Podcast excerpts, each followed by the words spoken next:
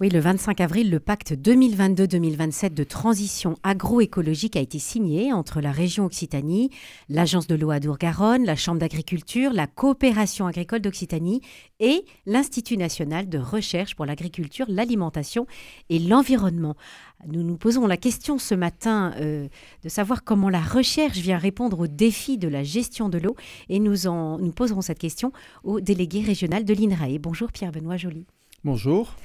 Les différentes études sur le changement climatique montrent une diminution des débits naturels, des débits naturels pardon, de 20 à 40% voire 50% en été. En quoi la signature d'un tel pacte vient répondre à l'urgence d'agir? Alors d'abord, euh, ça manifeste une volonté des acteurs de travailler ensemble sur cette question, ce qui est déjà euh, un élément extrêmement important. C'est assez récent, cette volonté? Alors non, c'est pas récent. En fait, euh, l'eau est gérée comme un bien commun depuis la loi de 1964, hein, donc, qui crée les agences de l'eau. Et donc, dans tous les, bassins versants, dans toutes les grandes, grandes régions, il y a une agence de l'eau. Pour nous, c'est l'agence Adour-Garonne, avec un parlement, en fait, qui est le comité de bassin avec euh, euh, plus de 130 membres. Donc euh, il y a une habitude hein, de travailler ensemble, c'est clair. Mais là, il y a une accélération et une mobilisation forte de la recherche sur ces questions et une accélération parce que vous, on a constaté tous ces épisodes de sécheresse et on sait que malheureusement ça ne va pas s'améliorer oui, eh bien voilà, donc euh, c'est perceptible pour tout le monde hein, avec euh, l'été 2022, euh, ce qu'on peut envisager concernant 2023, la situation dans les Pyrénées-Orientales. Donc on voit effectivement que on va vers des années qui seront difficiles.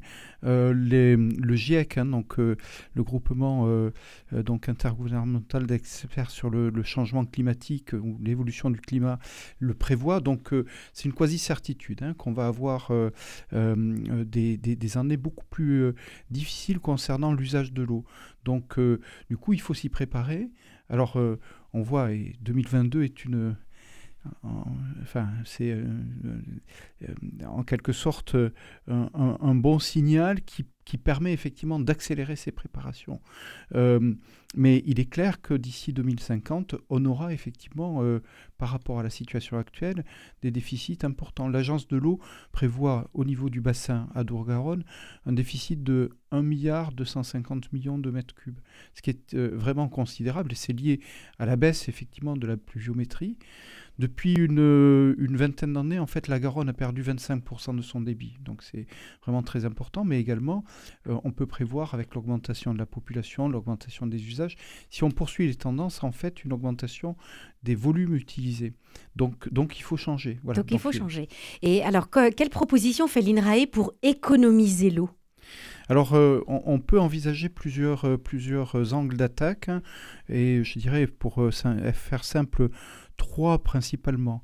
Euh, avec l'agence de l'eau, nous avons d'ailleurs euh, depuis euh, cinq ans travaillé sur un gros projet de recherche qui s'appelle Bagage pour voir comment les pratiques, alors qu'on qualifie de agroécologiques, donc la culture sans labour, les cultures sous couvert, les cultures associées, donc tout un ensemble de, techniques permettent effectivement d'avoir une meilleure gestion de l'eau.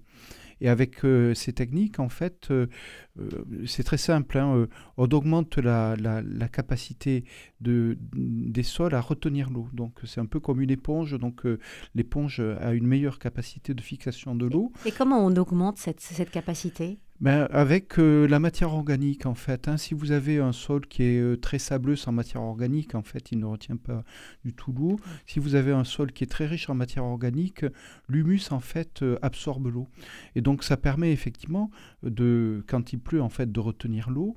Et quand, il, voilà, quand on en a besoin, les plantes peuvent utiliser cette eau. Donc, il y a tout un ensemble de, techniques agroécologiques, hein, mais également, on, songe à l'utilisation des des mycorhizes, des, champignons des, racines qui augmentent considérablement la capacité des plantes à utiliser l'eau. Donc il y a toute une série effectivement de techniques euh, agroécologiques qui permettent d'améliorer l'efficacité. Donc ça c'est le premier axe. Et concrètement, pardon de vous couper, concrètement, l'utilisation de ces mycorhizes et puis le, le, fait de se dire euh, euh, il faut que les, les, sols ne ruissellent plus. Qu'est-ce que la, la recherche vient apporter? Parce qu'elle va forcément transformer le sol alors? Oui, alors la recherche, elle apporte deux choses. Elle apporte dans certains cas des, nouvelles techniques. Alors, j'en ai pas parlé, mais on a beaucoup de, travaux sur euh, la tolérance des plantes au stress hydrique. En fait, euh, les plantes ont, besoin d'eau à certaines périodes et donc elles ont une aptitude plus ou moins euh, forte à résister à, la sécheresse. Et, ça, ça dépend beaucoup de la biologie de la plante, mais on peut jouer sur cette capacité par des améliorations génétiques. Donc ça, c'est quelque chose que peut apporter la recherche. Euh, et ce n'est qu'un exemple. La recherche peut apporter aussi des références. Avant le projet Bagage, qui a beaucoup travaillé là-dessus, on ne savait pas trop, en fait. On avait une idée, effectivement, qui avait une capacité de, euh, de, ces, de ces techniques agroécologiques à améliorer la gestion de l'eau. Là, on, voit beaucoup mieux et donc on apporte des références aux agriculteurs. Et donc ça, ça va être utilisé. La, Chambre régionale d'agriculture était impliquée et donc ça, c'est diffusé euh, et donc ça se, ça, se transmet dans les pratiques des, des, agriculteurs. Mmh alors déjà en, 2018, une mission d'information avait été menée par euh, des parlementaires. Ils s'appuyaient sur des différentes études assez récentes et ils montraient euh, que les dégâts euh, il montrait les dégâts que la large utilisation des pesticides occasionnait. Il disait plus de 75% de la biomasse des insectes a disparu en 27 ans, ce qui bouleverse forcément de nombreuses chaînes alimentaires. Quelles solutions peut-on envisager pour assurer l'enrichissement des sols, mais aussi tout en limitant l'usage des pesticides? Alors ça, renvoie en fait, euh, donc INRAE a fait une, expertise collective sur, sur ces questions et en essayant de voir en quoi euh, la diversité biologique permet effectivement de réduire l'usage des pesticides. Et donc on sait que euh, tout ce qu'on appelle alors maintenant les, infrastructures agroécologiques, c'est-à-dire euh, les haies, les petits bosquets, les petites forêts, etc., donc permettent d'avoir une diversité biologique beaucoup plus importante. Et en fait, des auxiliaires qui, qui, qui, qui sont des, des, des, parasites ou qui, qui consomment les, prédateurs des cultures.